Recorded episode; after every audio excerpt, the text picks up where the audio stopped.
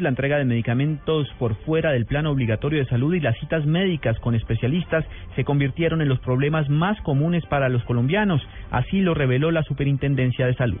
La noticia en Neiva con Edgar Donoso.